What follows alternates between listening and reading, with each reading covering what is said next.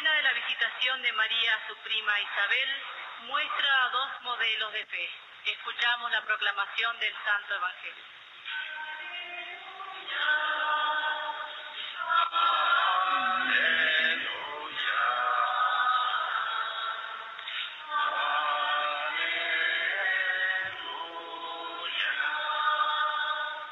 Yo soy la servidora del Señor, que se haga en mí según tu palabra.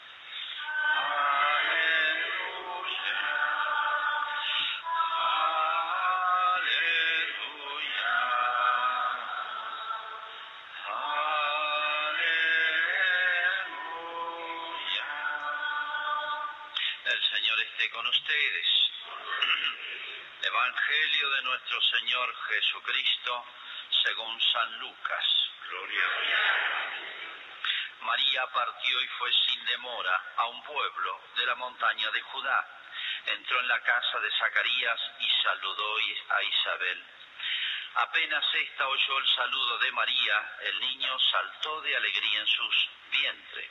E Isabel, llena del Espíritu Santo, exclamó, Tú eres bendita entre todas las mujeres bendito es el fruto de tu vientre. ¿Quién soy yo para que la madre de mi Señor venga a visitarme? Apenas oí tu saludo, el niño saltó de alegría en mi seno. Feliz de ti por haber creído que se cumplirá lo que te fue anunciado de parte del Señor.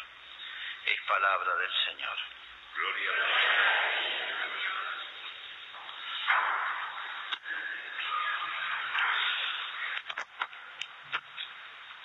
Habrán oído en las homilías de las villas del domingo pasado, por los medios, que este Papa ha abierto, ha declarado, haciendo uso de su autoridad papal, justamente eso es lo que le dio Jesús a los papas. Lo que ates en la tierra será atado en el cielo, lo que desates, etcétera, significa que las decisiones del Papa acá en la tierra en orden a la iglesia, al bien de la iglesia, a la salvación, las respalda Cristo, digamos. Todas las decisiones aquí buenas las respalda Cristo. Bien, haciendo uso de esta autoridad, en el sentido de la palabra, de autoridad significa capacidad para hacer el bien, para aumentar el bien de una persona, de una sociedad, eso significa la palabra autoridad, de aumentar bien. Haciendo eso, de esa autoridad, eh, la Iglesia a través de los siglos, ya desde los primeros siglos, entre otras cosas, tiene esta potestad de lo que se llaman las indulgencias, que es lo que vamos a explicar un poquito y lo vamos a explicar varias veces, porque tenemos un año entero para hacerlo y a veces no es fácil de entenderlo. Bueno, ¿qué significa hacer uso de esta potestad para el bien? Declarar algo que se llama este, un año extraordinario, porque hay años ordinarios, en que se concede una indulgencia especial. La Iglesia antes lo hacía cada 100 años, cada 50, cada 25, o cada vez que los papas lo, consideraran este, necesario. Este año es extraordinario, está fuera del esquema como lo han hecho otros papas.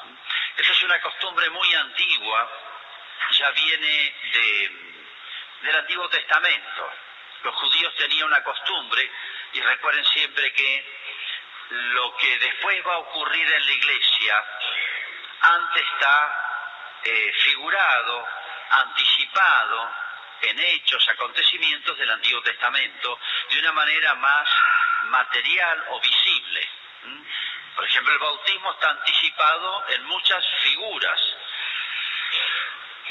Así también la misa, el maná, por ejemplo. Bueno, este año jubilar que se llama, ya estaba anticipado en el Antiguo Testamento y ocurría así, cada 50 años, todas aquellas personas que tuvieran deudas, a los 50 años quedaban saldadas, no debían nada a nadie. Empezamos todo de nuevo.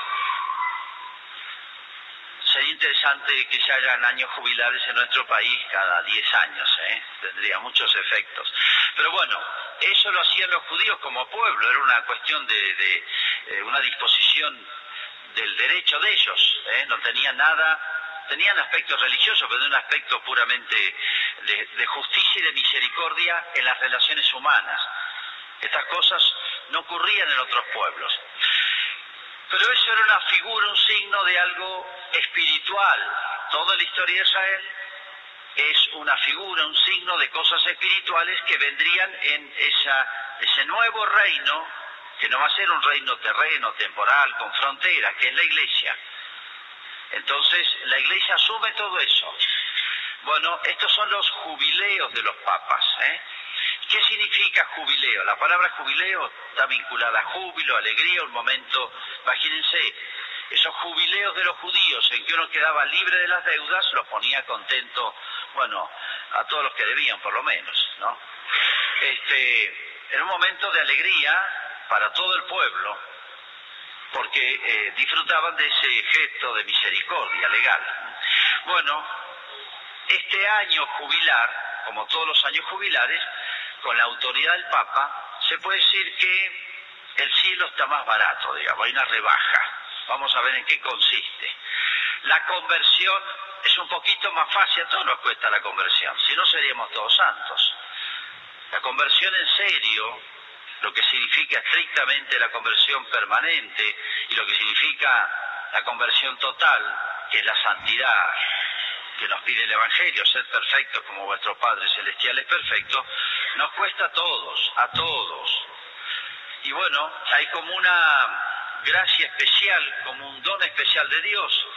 Dios es Dios y puede hacer este, todo lo bueno que quieran sin medida. ¿eh?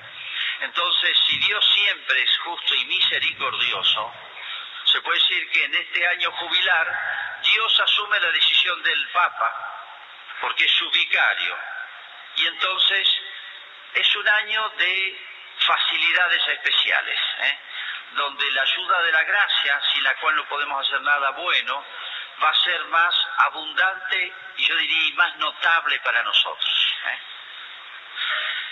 Eso es lo que se llama las indulgencias, que a veces las entendemos en un sentido un poquito más material. Yo hago esto, voy al cementerio y un difunto pasa al cielo. Sí, no es, no es una cosa tan automática y lo que vamos a tratar de explicar. Año de la misericordia este, dedicamos la novena a la misericordia y bueno, hasta creo que sería bueno volver a dedicar la novena que viene, a la Virgen, pero eh, es un tema tan amplio y tan profundo que uno nunca termina de explicarlo. ¿Qué es la misericordia sino como casi diría el rasgo esencial de Dios?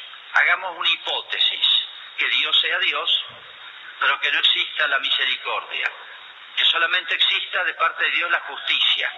Que fíjense una cosa, Dios no es como nosotros, o nosotros no somos como Dios. Nosotros siempre reclamamos justicia, somos muy propensos, desde el adolescente, siempre piensa que todo el mundo le hace injusticia y pide justicia. En realidad no le conviene mucho, pues si hay alguien injusto es un joven. Pero no se da cuenta que es injusto con todos, empezando por los padres, los hermanos. Él cree que todo el mundo le hace injusticia a ellos. ¿eh? O nosotros adultos, por nuestra inmadurez, somos más propensos a pensar que el mundo nos hace injusticia y somos poco sensibles a hacer justicia a nosotros. Bueno, mucho menos misericordia. A veces pedimos justicia como si con eso estuviese todo. Si Dios dijera, bueno, en el mundo va a, ser, va a haber justicia, y yo también voy a hacer justicia, les aseguro que no nos conviene, no nos conviene para nada. Si no hay, además de la justicia de parte de la relación de Dios con nosotros, de nosotros a Dios, no existiera la misericordia, si no existiera, repito, de parte de Dios más que la justicia, que tanto la pedimos, tanto la reclamamos, bueno, Dios podría decir, bueno, les daré justicia. Digo que estamos todos liquidados, ¿eh? Imagínense Dios no tiene ninguna obligación de salvarnos, ¿eh? Y lo hizo. Ahí ya empezó, imagínense, ahí ya toda la humanidad quedaría condenada. Dios no tiene obligación de darnos el perdón después de darnos el bautismo. Eso es justicia, ¿eh? Dios no faltaría a la justicia. ¿quién no ha cometido un pecado mortal en toda su vida? Son pocos los santos que podrían decir, yo nunca en mi vida cometí un pecado mortal. Son pocos los santos canonizados por la iglesia. Así que imagínense, si Dios dijera, bueno, está bien, vamos a rescatar, redimir la humanidad, pero solo bautismo, no hay penitencia, no hay perdón de los pecados, no hay sacramento del perdón. Eso sería justicia. ¿Nos conviene? Para pensarlo. Por eso si Dios no fuera esencialmente, es como, todo el Dios es como una sola cosa, más misericordioso que justo, ¿qué sería de nosotros? Por eso hay que estar perpetuamente agradecido a Dios. Dad gracias al Señor porque es bueno, dad gracias al Señor porque es bueno, porque es eterna su misericordia. Entonces, la misericordia es ir más allá de la justicia, como si una persona me debiera mucho dinero y yo dijera, mira, sí me la debes. No niego la deuda, ninguno de los dos debemos la deuda, pero deja, no me la pagues. Deja, yo te la regalo. No deja de existir la deuda, no hay que olvidarse de la justicia cuando apelamos y gozamos de la misericordia. Por eso dice un doctor de la iglesia, Santo Tomás de Aquino, uno de los más grandes teólogos, dice que Dios manifiesta su omnipotencia sobre todo en la misericordia. Uno piensa en la omnipotencia de Dios en la creación, en el gobierno del universo, etcétera, donde resplandece tanto. Pero resplandece más humanamente y es más experimentable la misericordia, la omnipotencia de Dios perdonando. ¿eh? Muestra Dios su omnipotencia perdonando. El pecado es más tremendo como desorden que un desorden cósmico. Hoy somos muy sensibles a los fenómenos de orden cósmico que pueden producir desequilibrios en la Tierra, terremotos, lluvias, sequías, etcétera, pequeños desórdenes cósmicos, pequeñitos. Un pecado es un desorden cósmico más grande. Sin embargo, Dios maneja aquello y Dios maneja esto. Y Dios es tan grande que aún del mal saca bien. Y Dios es tan grande, o sea, su omnipotencia, que a pesar de todas las deudas que tenemos con nosotros, siempre tiene voluntad de perdonar cuando ve buenas disposiciones de nosotros. Si uno pensara esto, cuántas veces y con cuánta reiteración volvemos y volvemos a lo mismo, uno dice qué paciencia infinita nos tiene Dios. Por eso, dar gracias al Señor y muchas veces gracias, porque es eterna su misericordia. Y nos da tiempo y nos deja vivir y a veces permite nuestras audacias, permite nuestras este, flojeras enormes, sabiendo que lo mal, lo que está mal está mal. Y a veces abusamos de la misericordia de Dios. Tema para pensar todo este año. ¿Por qué el Papa declara este año el año extraordinario a la misericordia? Por una razón que vienen trayendo, si uno lee los documentos papales, este, desde hace tiempo, y es más, casi habría que poner un comienzo a las apariciones de Jesús de la Divina Misericordia entre las dos guerras mundiales, entre las dos guerras mundiales terribles, uno ve los documentos papales, o este fenómeno extraordinario de Santa Faustina Kowalska para el mundo, no es para Polonia, es para el mundo, entre ambas guerras y cerquita de la Segunda Guerra Mundial. Santa Faustina murió meses antes del comienzo polaca de la invasión a Polonia, comienzo de la Segunda Guerra. O sea, hay un mensaje este, muy notable de Dios y de la Iglesia, y es el siguiente. No es que, no es que la humanidad estemos pasando un momento óptimo, donde nos podamos gloriar ante Dios de algo, al revés. Nos, nos debiera dar vergüenza de lo que hemos hecho con lo que Dios nos ha dado. Y no me refiero tanto a, la ecología, que hemos arruinado el planeta, eso es, es lo de menos, los plásticos y, los desequilibrios. Hay algo más tremendo que es el hombre, a pesar de, de esa señal notable de las guerras mundiales que nos debieran humillar hacer reflexionar y convertirnos, el hombre se ha alejado más de Dios. hablando de la humanidad en bloque, cada uno sabrá lo personal. Y bueno, cuando una persona está más enferma, necesita remedios extraordinarios. ¿eh? Cuando una persona está más grave, donde ni siquiera se da cuenta que está enferma, ya su enfermedad es más grave. Lo digo en estas palabras, esa es la situación de la humanidad hoy. Nuestra enfermedad es tal que ni siquiera nos damos cuenta que estamos enfermos. Es más, creemos que estamos muy bien. Nunca se ha gloriado tanto la humanidad de sus audacias, aún yo diría no tecnológicas, de sus audacias contra el orden divino, contra el orden natural. Hemos hablado mil veces y abundantemente de cómo sucesivamente todo el siglo XX, y así arrancó el XXI, es una historia del hombre que se atreve contra Dios. Estamos mal, hemos padecido, Dios nos ha mandado estos avisos que son las guerras, que son las conmociones que nos hacen sentir nuestra fragilidad y debilidad. Y en vez de reaccionar bien, hemos reaccionado peor. Esta es la situación de la humanidad. ¿Qué hace Dios? En realidad podría descargar su ira. Eso sería la lógica de la justicia. Un, un delincuente más malo merece más castigo y no al revés. Pero fíjense, es lo más sorprendente de parte de Dios, en vez de encenderse su ira como correspondería, si lo pensamos bien es así, se enciende más su misericordia. ¿eh? Esta es la historia de nuestros tiempos. Entonces no es para humillarnos, para agrandarnos, como si dijéramos, esto es lo que nos tiene que dar Dios, lo merecemos. No, no merecemos nada de esto. Cuando hablamos de misericordia hablamos de algo regalado, gratuito. Dios no nos la debe. La misericordia es un regalo, no nos debe nada Dios. Ahora, ¿qué sería si Dios no fuese así de misericordioso? No solemos ser así entre los hombres. Bueno, el tema da para reflexionar mucho más. Pero, ¿qué significa que este año, que arranca el, arrancó el 8 de diciembre, el día en que la misericordia de Dios se pensada al principio, comenzó a ejecutarse de una manera muy real con la Inmaculada, que es la Virgen.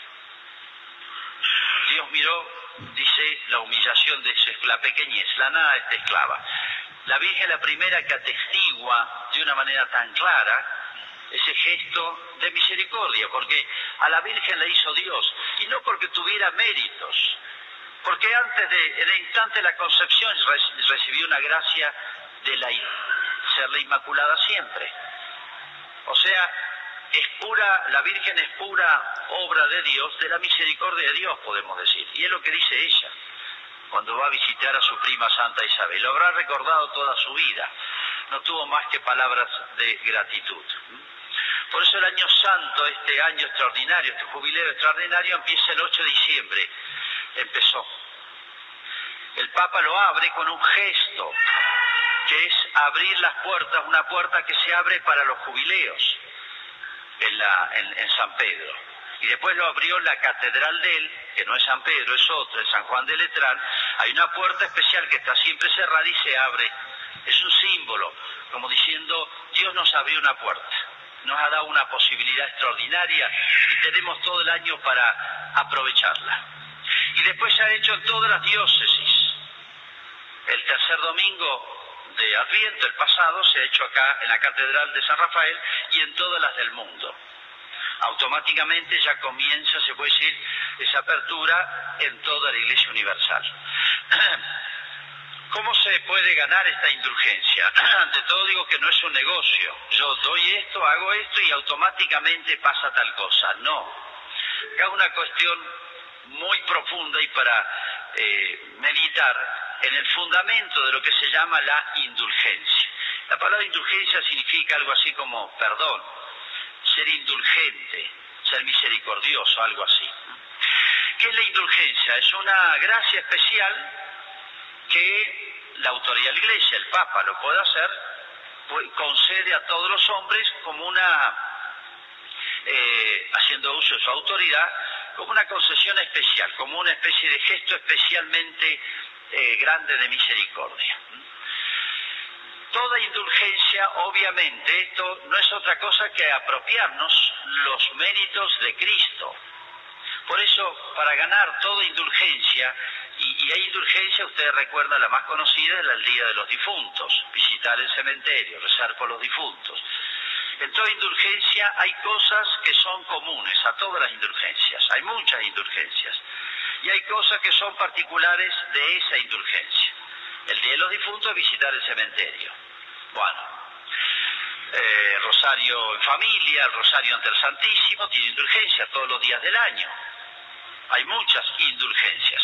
Pero estas extraordinarias son todos los días durante un año, hasta Cristo Rey del año que viene. Tenemos tiempo y hasta se puede ganar una por día. Toda indulgencia, esta extraordinaria y todas las demás, están vinculadas a algo que es común, que es comulgar y hacer una buena confesión. La confesión puede ser 8, 10, 15 días antes o después. Esa confesión puede servir para ganar varias indulgencias. Pero estos dos eh, actos que uno debe hacer, la comunión y la confesión, que están muy vinculados, la, la confesión es para la purificación del corazón y la detestación de, de todo pecado grave, leve, todas las faltas de la vida, una buena confesión, bien pensada, bien preparada, sobre todo los motivos de la contrición, y unido a esa comunión, son las dos maneras de unirme a Jesucristo. Es como decir en otras palabras, la indulgencia, esa gracia especial, la gano cuanto más me uno a Jesucristo, que es el que ganó todas las indulgencias para la humanidad. El que ganó todas las indulgencias para la humanidad es Cristo con su pasión y de sobra. ¿Qué es lo que hace el cristiano? Se pega a Cristo, se une a Cristo para hacerse partícipe de eso, que es la confesión y la comunión. Dos sacramentos. Son los sacramentos que quitan los obstáculos para la perfecta unión a Cristo. La confesión quita el obstáculo y la comunión es unir a Cristo. Por eso la esencia de la indulgencia es la confesión y la comunión. De toda indulgencia y de esta muy en particular. No solamente es el vínculo unión a Cristo, sino también es el vínculo a la iglesia. Por eso en toda indulgencia se reza por el Papa. En toda indulgencia se hace alguna oración por el Papa, Padre Nuestro, Ave María, Gloria o alguna otra oración. ¿Por qué? Porque es la cabeza, la cabeza visible, viva, es el, que está en el lugar de Jesucristo. ¿eh? Entonces, el Papa, a través de quien nos vienen todas estas gracias, es la cabeza de un cuerpo vivo al cual yo pertenezco. Se reza también el credo. ¿Qué es el credo? Es aceptar todo lo que vino de Jesucristo, lo rezamos todos los domingos y nos llega a través de la iglesia, a través del catecismo yo recibí el credo a través de mi catequista, a través de la, iglesia viva. Es una manera de unirme a la iglesia, unirme a Cristo, unirme a la iglesia. Y aquí vale mucho eso que rezamos todos los domingos en el credo y decimos yo creo la comunión de los santos. Es decir, en la indulgencia muchas veces las podemos ganar para los difuntos.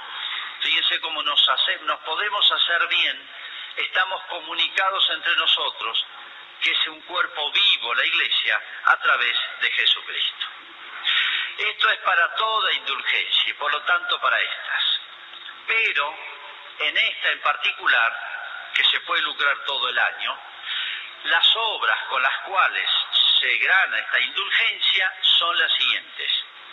Visitar la catedral acá en San Rafael, o la catedral de todo el país, o los santuarios, acá no solamente la catedral, sino en Alvear, el Sagrado Corazón, el templo, y acá esta iglesia, solo esta.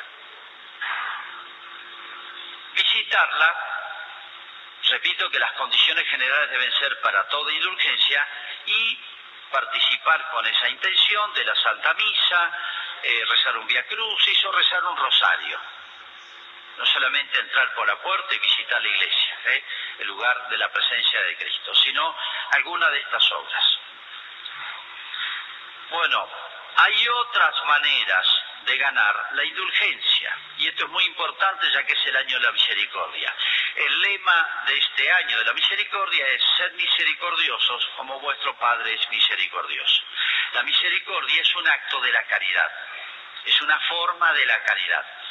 Nos gusta, nos agrada, nos alegra pensar y saber lo que significa la misericordia de Dios.